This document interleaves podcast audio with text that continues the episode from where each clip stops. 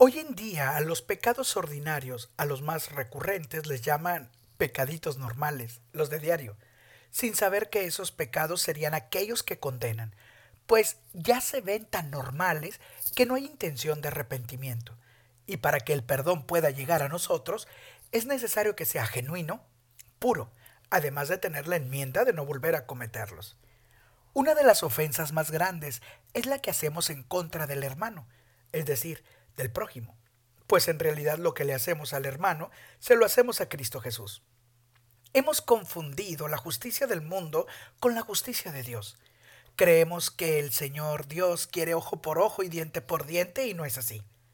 La justicia del mundo clama por hacer a un lado al ser humano. Tal vez no matamos físicamente, pero ¿cuántas veces hemos hecho la ley del hielo o ley del silencio a las personas que nos rodean solo porque no están de acuerdo con nosotros o han actuado de manera arbitraria contra nosotros. Es cada vez más fácil agredir verbalmente a alguien o físicamente ya no se tienen filtros al hablar, al ofender. La imprudencia nos abraza y pensamos que estamos en lo correcto cuando difamamos o creemos alguna mentira con dolo para que el prójimo salga afectado por más mínima que sea. Eso es matar a alguien y no es necesario las armas. Una pregunta. ¿Cuánto tienes de no hablarle a tu hermano de sangre solo porque no tuvo la misma opinión que tú? ¿O porque guardaste tanto rencor en tu corazón con ese familiar de sangre, cualquiera que sea, papás, hermanos, etcétera?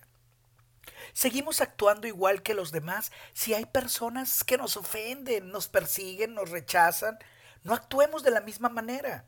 La reconciliación con nuestros seres queridos, con nuestros enemigos, es un don de Dios. El arrepentimiento es de valientes, el pedir perdón, el dar el perdón. Es muy feo pasarse la vida perdiendo el tiempo con rencores. Cuando ya nos arrepintamos podría ser ya tarde o más difícil. Es demasiado triste ir a llorarle a una piedra de sepulcro o a una persona que no perdonamos en vida o que no le pedimos perdón. No hagamos esto difícil. La vida es tan bella que no podemos pasar el tiempo de esta manera. Sería una pérdida irreparable.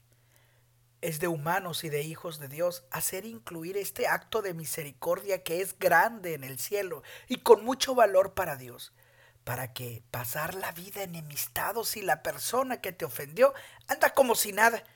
¿Y para qué detener el perdón? Solo nos enferma de ira y rencor y eso esclaviza el alma. Hagamos un acto heroico aquí en la tierra para que esperarnos hasta el purgatorio. Al final de cuentas, como dice el Evangelio, no saldremos de ahí hasta no pagar el último centavo, es decir, hasta que no estemos purificados. Antes de pedir justicia, pidámosle al Espíritu Santo su asistencia. La justicia divina en nuestras vidas salva nuestra alma y aplicarla en nuestra vida es un acto de amor a Dios al prójimo y a nosotros mismos.